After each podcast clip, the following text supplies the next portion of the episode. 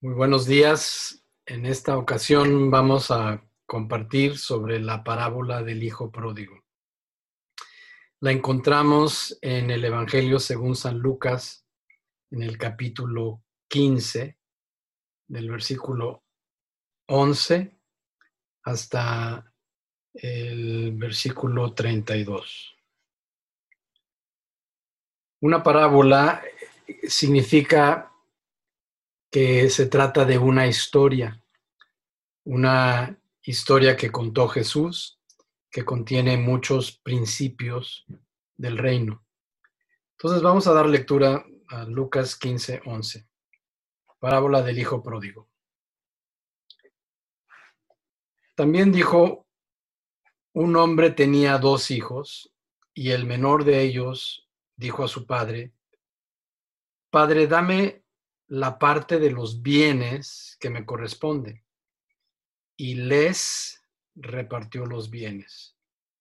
Quiero hacer aquí un paréntesis para destacar que no dice le repartió, sino les, es decir, a los dos hijos, aunque era solo uno el que le estaba pidiendo la herencia, el hijo menor.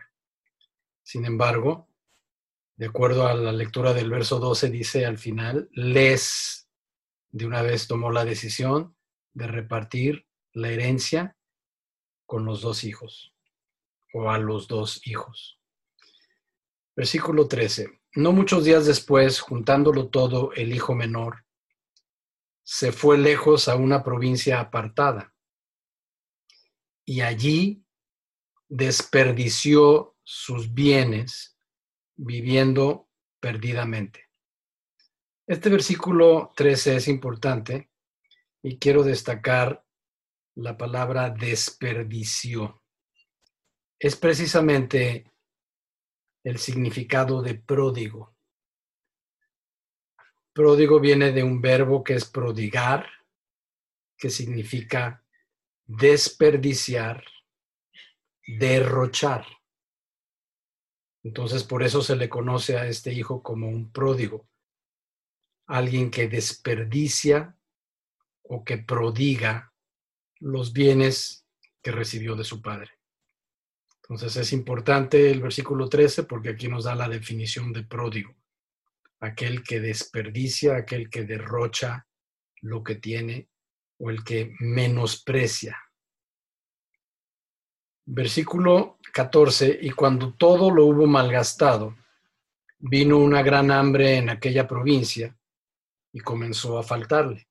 Recordamos la referencia que nos da en el verso 14 es de una provincia y esa provincia, de acuerdo al versículo anterior, dice que estaba muy apartada de donde vivía la familia, es decir, de donde provenía eh, este, este hijo pródigo o de dónde era originario.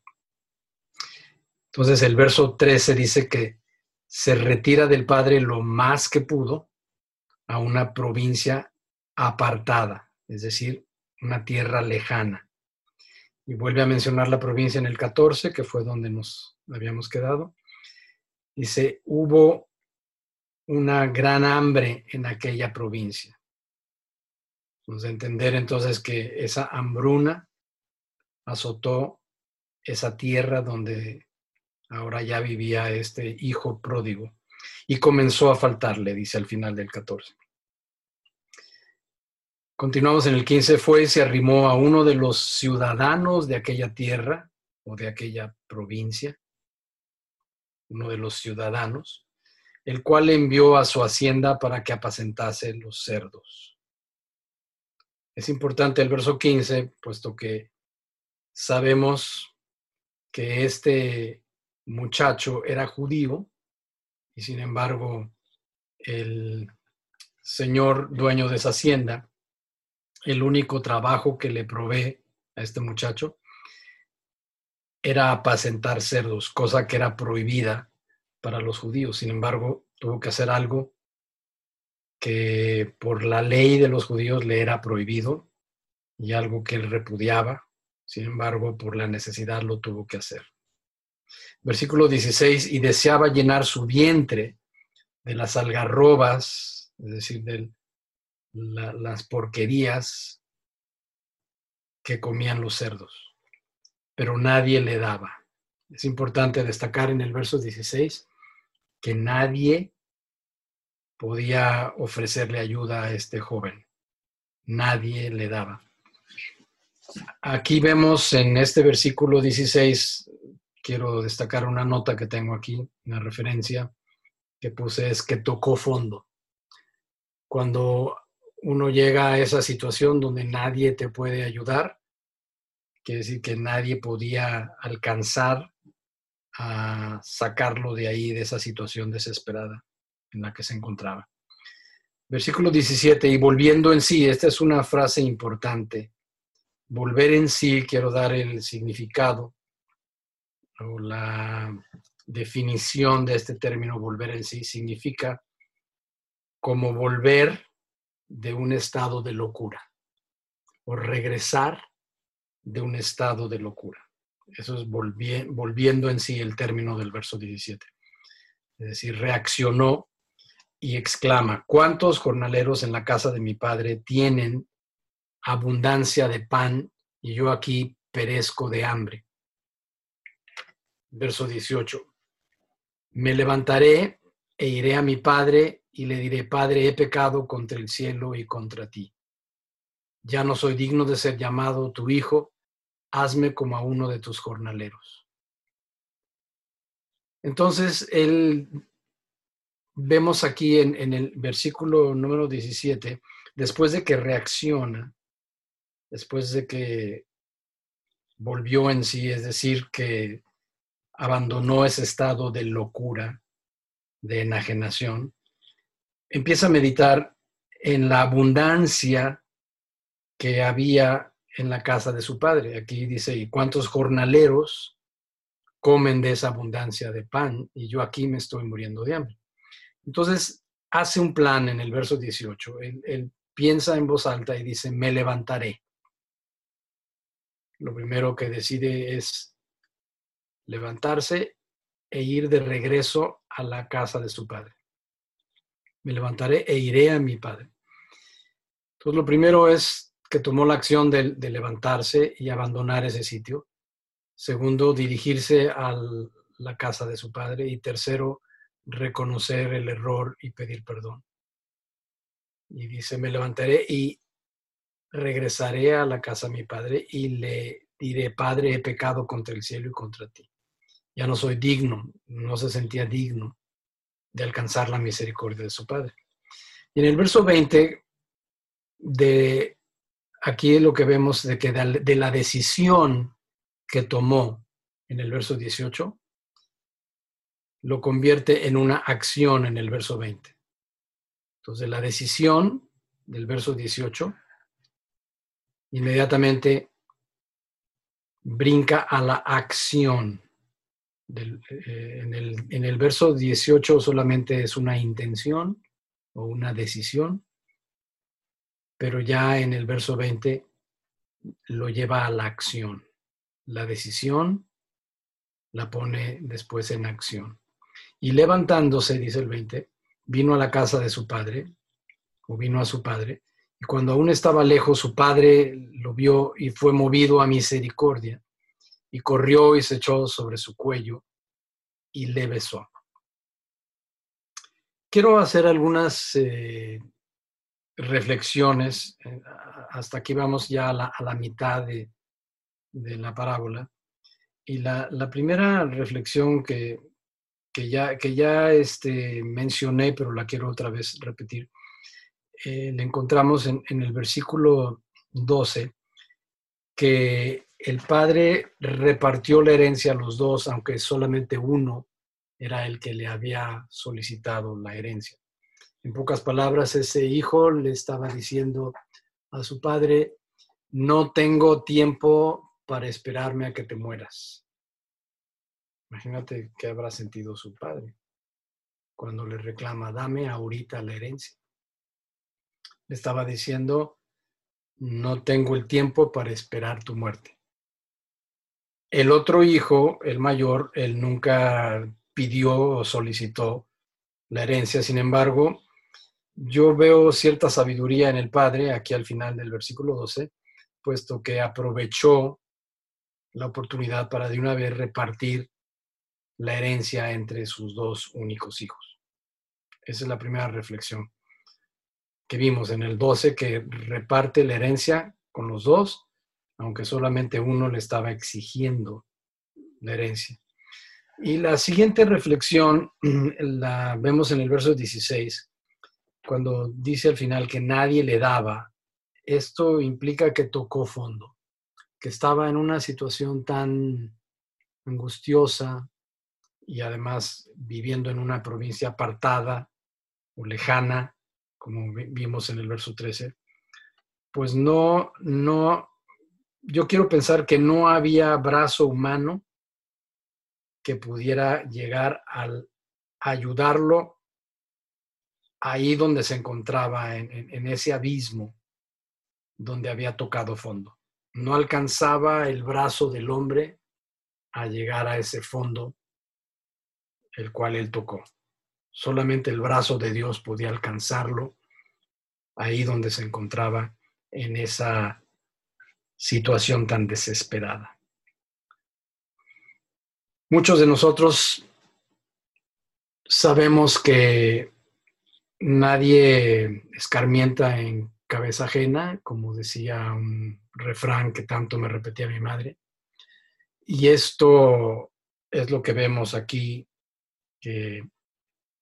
cuando hay realmente un arrepentimiento genuino, es cuando uno reacciona en el verso 17 y dice literalmente volviendo en sí o regresando de un estado de locura. Y muchas veces necesitamos tocar ese fondo para poder reaccionar, como le sucedió a este muchacho tristemente. Y hay ocasiones en que así se presenta la vida con sus adversidades y por las situaciones que muchas veces nosotros mismos ocasionamos, como es el caso de este joven por su rebeldía. Él decide alejarse de la casa de su padre y ahora tiene que asumir las consecuencias, pero ahí donde él estaba nadie le podía ayudar.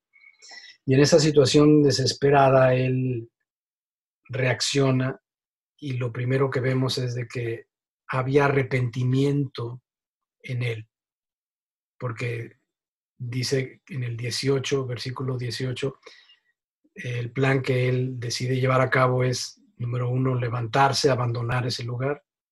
Número dos, dirigirse hacia la casa de su padre. Y número tres, pedir perdón. Ah, estaba arrepentido y reconocía que había pecado contra Dios y contra su padre. Y ya no se sentía digno en el verso 19. En el verso 20 vemos cómo toma esa acción en humildad, o sea, pasa de la, de la decisión o de una mera intención a una acción. Y se levanta y, se dirige a la casa de su padre y el padre aquí en, este verso 20 he escuchado a algunos predicadores o maestros de la palabra decir que quizás su padre todos los días se levantaba y miraba hacia el camino para ver si su, su hijo algún día regresaba. Y aquí en este día lo vio de lejos. Dice, y su padre cuando aún el muchacho estaba lejos, lo vio su padre y corrió hacia él. Aquí también quiero ah, detenerme un momento para hacer otra reflexión en el verso 20. El padre nunca fue a buscarlo. El padre no puso avisos en el pueblo diciendo recompensa al que me dé alguna noticia de mi hijo, sino que se esperó hasta que su hijo regresara por su propio pie. Y esta es la condición del hombre cuando cae en pecado o cuando vive en pecado necesitamos entender que debe de haber un arrepentimiento y ese arrepentimiento es lo que nos abre la puerta al reino de Dios. Entonces llega el hijo en el verso 21 y le dice a su padre, he pecado contra Dios o contra el cielo y contra ti. En el verso 20 él reconoce su pecado, reconoce su error, su falla, pero aquí la Biblia le llama pecado en el verso 20. Claramente, él reconoce su pecado. y le dice, pequé contra Dios y pequé contra ti. Quiero dar una cita aquí paralela a este versículo 21 que habla acerca del arrepentimiento. Está en segunda carta de los Corintios, en el capítulo 7 y versículo 10. Segunda carta a los Corintios, capítulo 7 y el versículo 10. Dice así. Segunda de Corintios 7, 10. Porque la tristeza que es según Dios produce arrepentimiento para salvación, de que no hay que arrepentirse, pero la tristeza del mundo produce muerte. Entonces aquí nos está hablando de una tristeza de acuerdo a Dios o conforme o según Dios, y encontraste la tristeza conforme el mundo o, de acuerdo al mundo. Hay dos tipos de tristezas. Entonces, en el verso 10 podemos definir que una tristeza es genuina, una tristeza del alma eh, que produce arrepentimiento para salvación, y la otra tristeza que nada más es emocional, una tristeza definiéndonos al, el verso 10 al final, esa tristeza emocional es la tristeza del mundo, una mera expresión de lo siento, pero sin que realmente haya detrás de ese lo siento un verdadero arrepentimiento. Por eso dice la tristeza, que según Dios, produce arrepentimiento y la tristeza del mundo produce muerte. Este joven, regresándonos aquí a Lucas 15, tenía una tristeza según Dios. Y esa tristeza según Dios, de acuerdo a la cita que ya vimos en Corintios, le llevó al arrepentimiento, produjo en él arrepentimiento. Él estaba realmente abatido y triste por haber haberle fallado a Dios y haberle fallado a su padre.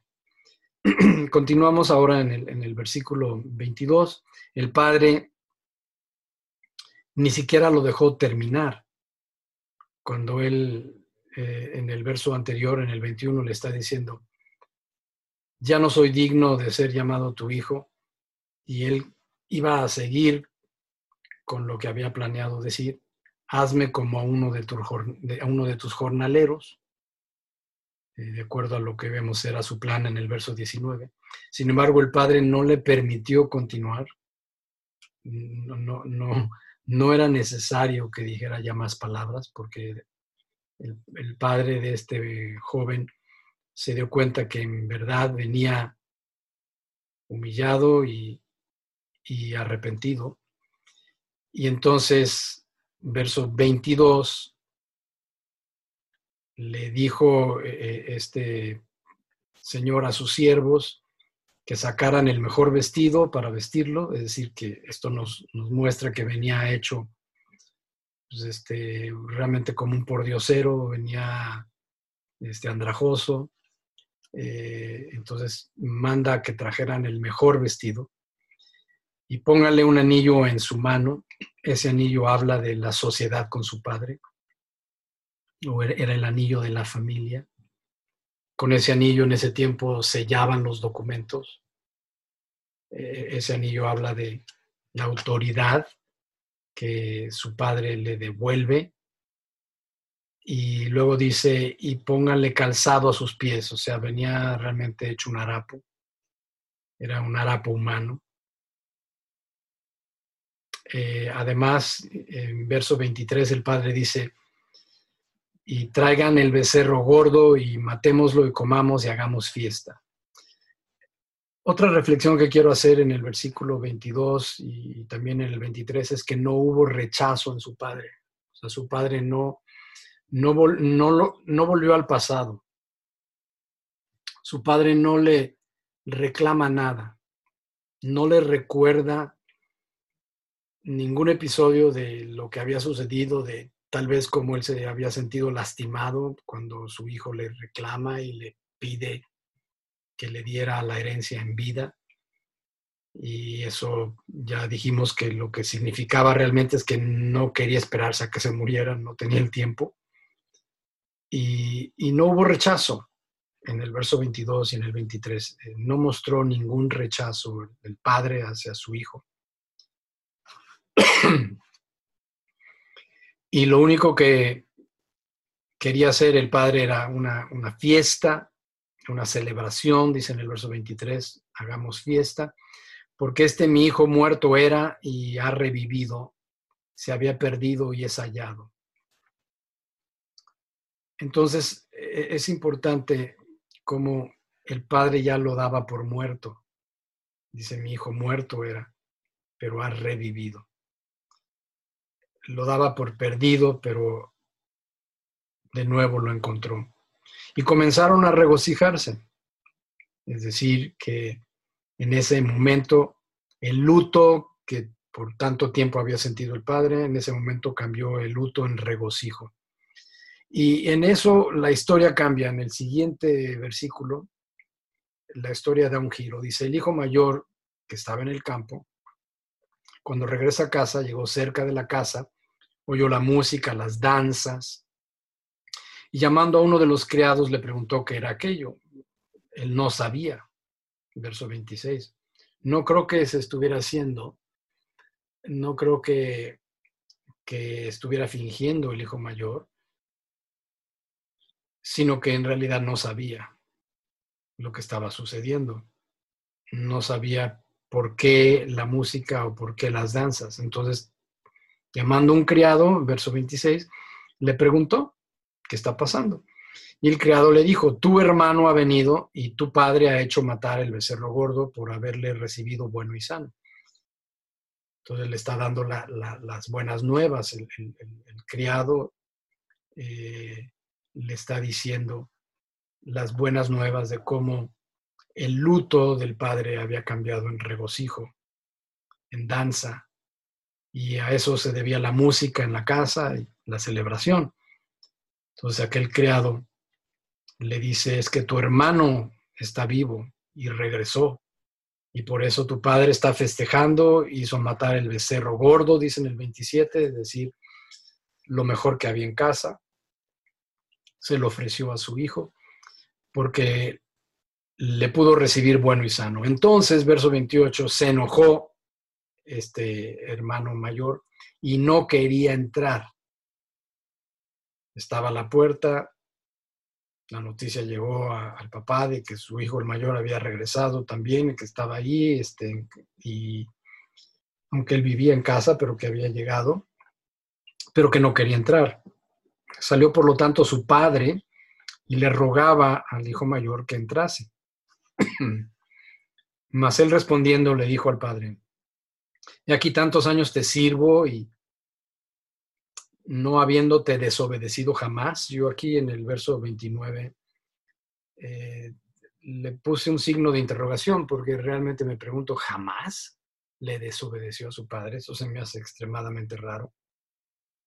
Algo inusual, algo insólito, que este joven en toda su vida está, está declarando que nunca, que jamás le había desobedecido. Eso se me hace muy difícil de creer y de aceptar.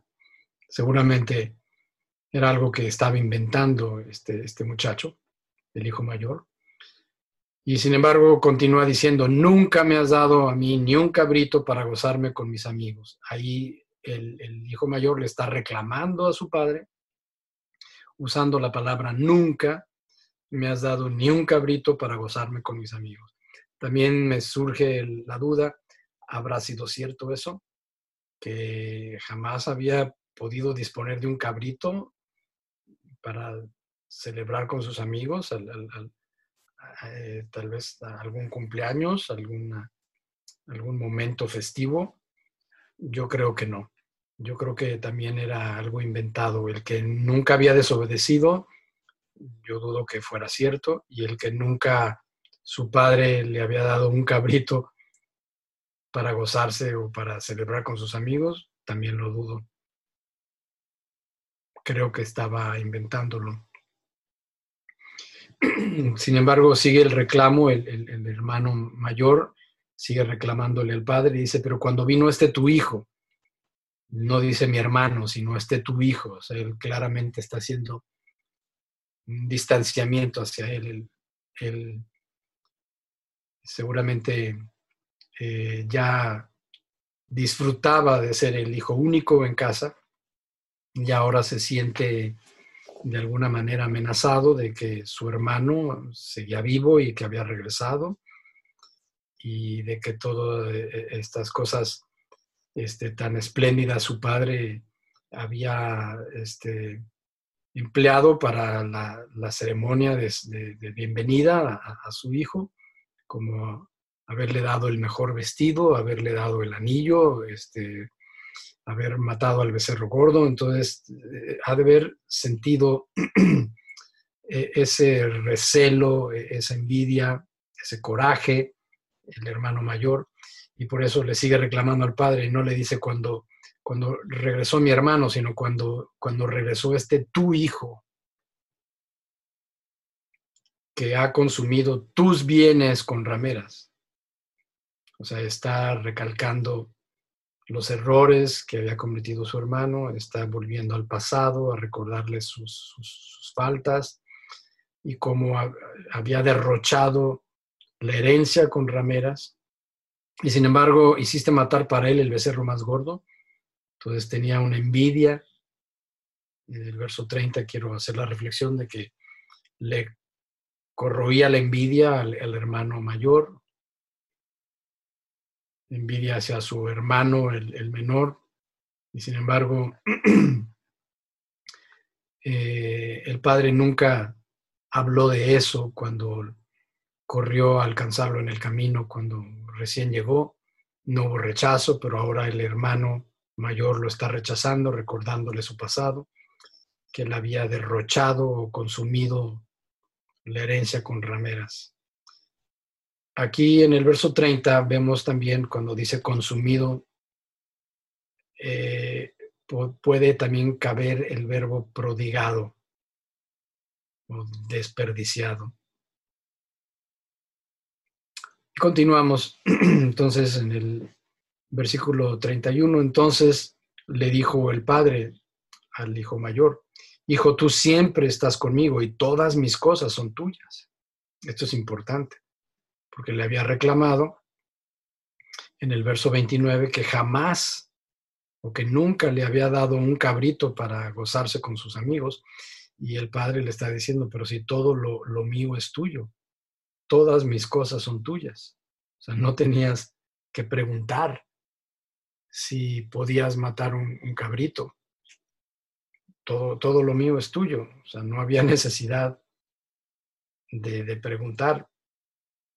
Entonces tampoco realmente salía sobrando el reclamo de parte del, hijo mayor, porque aquí en el verso 31 le está diciendo, pero todas mis, todas mis cosas son tuyas, tú tienes acceso a todo aquí en la casa.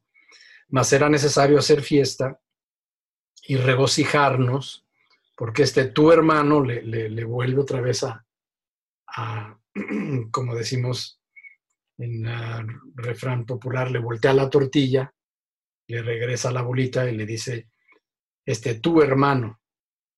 O sea, él le había dicho, tu hijo que consumió tus bienes con rameras, en el 30, y el padre se la voltea y le dice, no, este tu hermano, tu hermano, versículo 32, era muerto y ha revivido.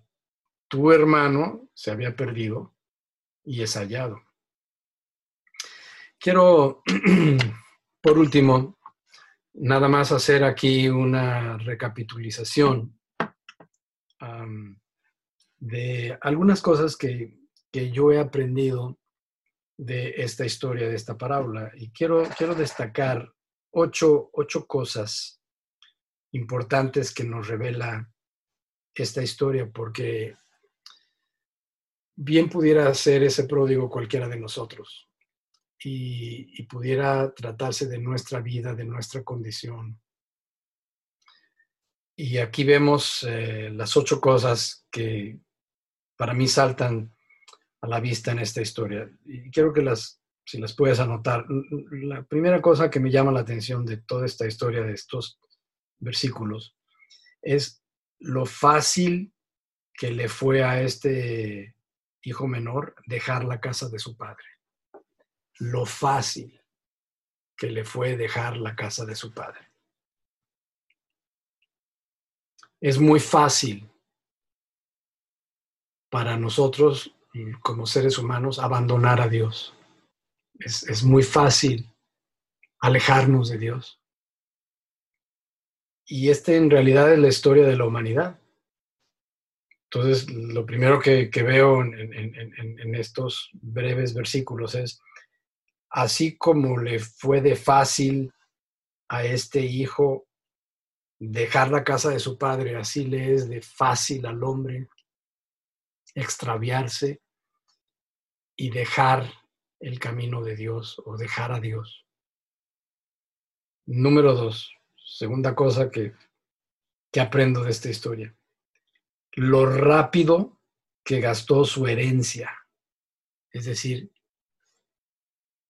este joven, aunque volviendo al inicio de la historia, dice en el versículo 13, y no muchos días después juntándolo todo.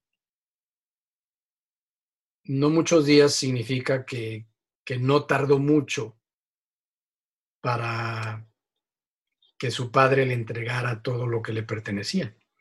Pero también menciona que juntándolo todo, quizás eran ranchos, los, a lo mejor era ganado, y todo esto él lo tuvo que, que juntar. Eso es la referencia del versículo 13. Ahora, no tardó mucho en juntar esa herencia.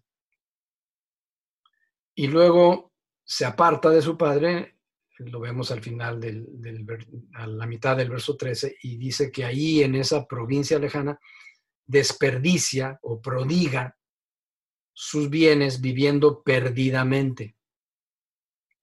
Entonces la segunda cosa que, estoy destacando de, de esta parábola es lo rápido que gastó su herencia, completamente toda. Verso 14, cuando todo lo hubo malgastado. Esta segunda cosa que estoy yo analizando es también la condición del ser humano, lo rápido que se nos va la vida, lo rápido que puede uno perder la salud o la paz o la tranquilidad. Con esta situación de eh, el COVID-19, lo rápido que fue para que se infectaran 180 países en el mundo. Lo rápido que fue para que las economías de las grandes potencias se, se desquebrajaran. Lo rápido que empezaron a aumentar las muertes. Yo vivo en la ciudad de Tucson, en el estado de Arizona, en Estados Unidos. Ah, Estados Unidos eh, es, una de las cifras más altas en, muertos y, se vino rápido, en cosa de, dos meses, ya 107 mil muertos en Estados Unidos, 107 mil. Estamos ya llegando a los 110 mil en, esta semana. Se, se esperan esas cifras. Lo rápido que suceden a veces las, situaciones que ni esperamos que, nos acontezcan. Entonces, eso es lo que me, me está destacando aquí, me está saltando a la vista de lo rápido que se gastó la herencia de este joven, completamente toda su herencia. La tercera cosa también que analizo en esta historia es lo grave de su necesidad. Versículo 16, nadie le daba lo grave de su necesidad. Nosotros tenemos una amistad en Dallas, Texas, y eh, e-, ella es una, una, señora que es estilista, realmente es amiga de, mi hijo Miguel y amiga de la familia, pues tiene su familia viviendo en, la Ciudad de México. Nos platicaba en días pasados cómo su, su hermano de cuarenta y tantos años de edad, de un día de repente de ser súper atlético y súper sano, se enfermó este, un lunes, lo llevan al hospital y el miércoles estaba muerto. Y luego su otro hermano también contagió el virus y en dos semanas también se murió. Lo grave de esta situación que estamos atravesando, lo grave de la necesidad de este joven, la vemos en el versículo 16. Dice, deseaba llenar su vientre de las algarrobas que comían los cerdos aquí en Estados Unidos, lo grave de la situación es que ya hay más de 40 millones de personas desempleadas. Eso es lo grave. 40 millones. Nadie le daba, dice aquí en el versículo 16, es que nadie podía alcanzar. La mano del hombre no llegaba a alcanzar a ese fondo donde había llegado a tocar ese joven. La cuarta cosa que aprendemos de esta historia es que nadie le ayudaba. Dice, nadie le daba. Verso 16. La quinta cosa es que, que me, me admira mucho, es de que se pudiera arrepentir y dejar la arrogancia. En el versículo 17 dice, volviendo en sí, despertó de esa locura. Y vemos un genuino arrepentimiento en el versículo 18 y 19. Esto también lo, que estoy analizando es que me, maravilla que se pudiera arrepentir y que dejara esa arrogancia. Y tal vez Tú puedes pensar en algún miembro de tu familia o en algún conocido, en algún amigo, o aún en tu propio caso. Y tal vez digas, no, es que es imposible, es que no, es, muy difícil que esa persona reaccione, es muy difícil que él pueda volver en sí, es muy difícil. Yo, yo conozco el caso de un pastor, amigo mío, también pues se lo presenté a Gustavo, él lo conoce. Después de haber pastoreado por no sé, más de 25 años. Él se alejó de Dios, cayó en pecado, tocó fondo, cayó en las drogas y en muchas cosas terribles, pero un día volvió en sí y, y yo realmente me, me sorprendí, me maravillé de que, de que se pudiera arrepentir y de que dejara esa, esa vida de pecado, esa arrogancia, como lo vemos que le sucedió con este caso del hijo pródigo. Esa es la quinta cosa que estoy yo aquí destacando, que nos, nos, nos maravilla cómo se pudo arrepentir.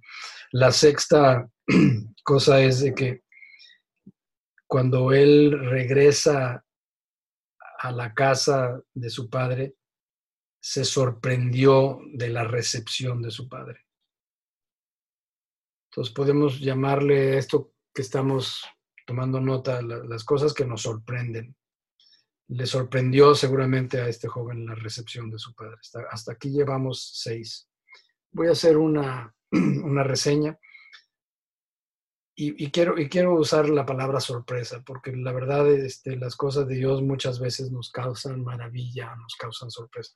Número uno, nos sorprende lo fácil que le fue a ese joven dejar la casa de su padre. Número dos, nos sorprende lo rápido que, que se fue su herencia o los bienes que había recibido como herencia. Número tres, nos sorprende lo grave de su necesidad. así como este virus nos agarró por sorpresa a todo el mundo. Número cuatro, es sorprendente que nadie le ayudara. Número cinco, nos sorprende también que se pudiera arrepentir. Número seis, nos sorprende y se sorprendió él cuando regresa. De hecho, desde que estaba en el chiquero, él soñaba y pensaba, ay, los jornaleros que hay en casa de mi padre tienen abundancia de pan. Él sabía de esa abundancia porque la había experimentado, la había vivido. Y cuando regresa, le sorprende la recepción de su padre. La sexta cosa es eso, que le, sorprende la recepción, que su padre no lo rechaza. Y la séptima, le sorprende la abundancia que había recibido, que siempre había habido en la casa, pues que siempre existió. Así como nos sorprende Dios cada vez que nos responde a una oración, nos, nos maravillamos, nos sorprendemos de ver que realmente, como, como, como dice en Proverbios, la bendición de Dios es la que enriquece y no añade ninguna tristeza con ello. Y la última cosa que me sorprende, o que nos sorprende, eh, la octava cosa que aprendemos de esta historia, que su padre lo defendiera. Que cuando el hermano mayor lo estaba atacando, le estaba sacando todos los trapitos al sol, le estaba echando tierra, le estaba recordando su pasado, eh, lo estaba realmente eh, de alguna manera rechazando delante de su padre y, acusando que en el verso 30 le dice, pero no, no te acuerdas cómo él gastó todos tus bienes con rameras. En realidad, verso 30, ahí se equivoca por tercera vez el joven, el mayor el hijo mayor. Yo pienso que se equivocó cuando dijo en el 29 que nunca jamás había desobedecido. Pienso que se equivocó cuando dijo, y, y nunca me has dado un cabrito para gozarme con mis amigos. Y pienso que se equivocó también cuando le dice en el verso 30, y tu hijo que ha consumido tus bienes con rameras, que ya no eran los bienes de su papá, ya eran los bienes del hermano menor. Entonces, sin embargo, aquí lo está acusando que desperdició tus bienes con rameras. Pues ya había repartido la herencia, ya no eran los bienes de papá, eran los bienes de ambos. Ambos. Versículo 12, así comienza la historia. Y les repartió, les plural, les repartió a los dos los bienes. Entonces ya eran bienes que le correspondían a cada uno de esos dos hijos. No, no, hay base para que el, hijo mayor estuviera diciendo, a manera de reclamo en el verso 30, es que tu hijo desperdició o consumió tus bienes con rameras. Sí, habían sido antes los bienes de papá, pero ya los había distribuido. Entonces, la octava cosa que, aprendo yo de esta historia es cómo papá, cómo su padre lo defendió. Yo creo que él le ha de haber sorprendido. Y de esa misma manera nos dice la Biblia, ninguna condenación hay para los que están en Cristo Jesús. Y dice también la Biblia que mayor es el que esté en nosotros que aquel que en el mundo está. Si Dios es con nosotros, ¿quién contra nosotros? Dios es nuestro defensor y nos sorprende que Él esté ahí para defendernos, que no nos rechace, que nos provea de su abundancia cuando aún somos indignos y no lo merecemos. Nos sorprende también la condición de tantos seres humanos de qué tan fácil es apartarse de Dios, qué tan fácil es vivir alejado de Dios, pero al mismo tiempo qué tan fácil es arrepentirse. Es algo tan sencillo como decirle, Padre, he pecado, no soy digno, me arrepiento. El arrepentimiento es un giro, es un cambio de dirección. Es a donde le decimos a Dios, reconocemos que somos pecadores, reconocemos que necesitamos salvación. Y quiero cerrar con, ese versículo que leímos al principio en 2 Corintios 7:10. Quiero hacer nuevamente referencia 2 Corintios capítulo 7, versículo 10. Si tú estás sintiéndote como ese pródigo, si tú sientes esa tristeza por haber fallado tantas veces, si sientes que tu vida es un fracaso, si te abruma esa tristeza, quiero que pienses en lo que, o medites en lo que dice este versículo, 2 Corintios 7:10.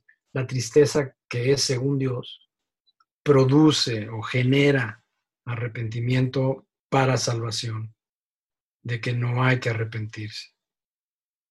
Lo que está diciendo es de que lo que puedo decir yo, no me arrepiento de haber dado ese paso cuando yo tenía 14 años, de haber doblado mi rodilla y de haberme arrepentido delante de Dios y de haberle pedido perdón por mis pecados. Dice, de eso no tienes por qué arrepentirte. No. Esa tristeza que según Dios te lleva a la salvación, el arrepentimiento para salvación.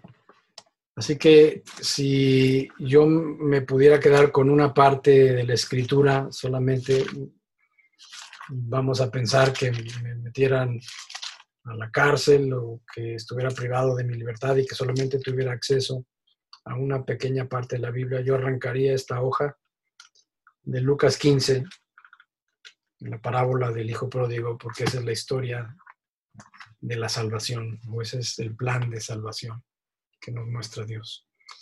Quisiera cerrar con una oración. Hemos estado meditando en su palabra, pero tal vez haya alguien aquí que hoy es el día de tu salvación. ¿Quieres orar conmigo? Dile nada más en estas palabras sencillas, Padre, he pecado contra ti y no soy digno de que tú vengas a mí. Reconozco que soy un pecador. Reconozco que he tocado fondo y que nadie me puede ayudar. La mano del hombre no puede alcanzarme a donde yo estoy, perdido. Pero tu mano, Dios, es suficientemente poderosa para levantarme de ese foso cenagoso. Sácame, Señor, de las tinieblas. Sácame, Señor, del chiquero. Hoy decido hacer lo que hizo ese pródigo.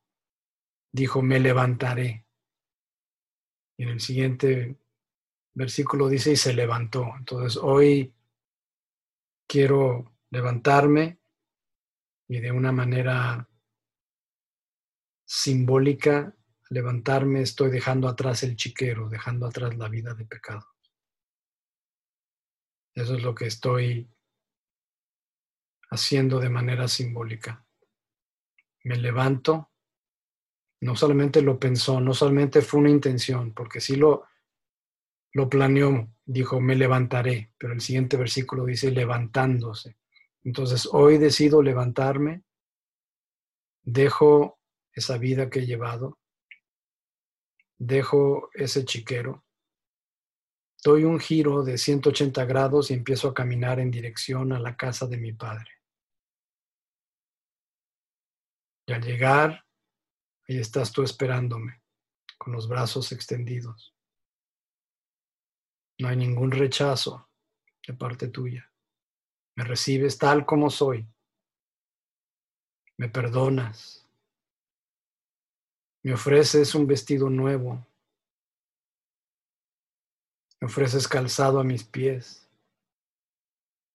Según dice tu palabra, haces fiesta en el cielo cada vez que un pecador se arrepiente. Y no necesitas escuchar o que yo termine de decirte lo indigno que soy. Tú lo sabes. Y hoy nada más llego arrepentido y lo que tú pesas es el arrepentimiento en mi corazón. Y esa tristeza profunda que he sentido, hoy me doy cuenta que proviene de ti y esa tristeza que según Dios me guía al arrepentimiento y produce salvación. Hoy recibo a tu Hijo Jesús como mi Salvador. Recibo la sangre que Él derramó en esa cruz, que puede lavar todos mis pecados y limpiar toda mi maldad. Me doy cuenta que siempre ha habido abundancia en tu casa, pero yo dejé esa abundancia, me extravié. Estaba muerto en mis pecados y delitos, pero hoy decidí levantarme y volver a casa. Y en este día, Señor, te doy las gracias porque tú me has tomado de la mano y me has dado la bienvenida a tu casa. Soy una nueva criatura. Gracias, Señor. Gracias. Pues yo quiero felicitarte si hiciste esta oración y agradecerte la oportunidad que me diste para que juntos escudriñáramos su palabra. Muy buenas tardes.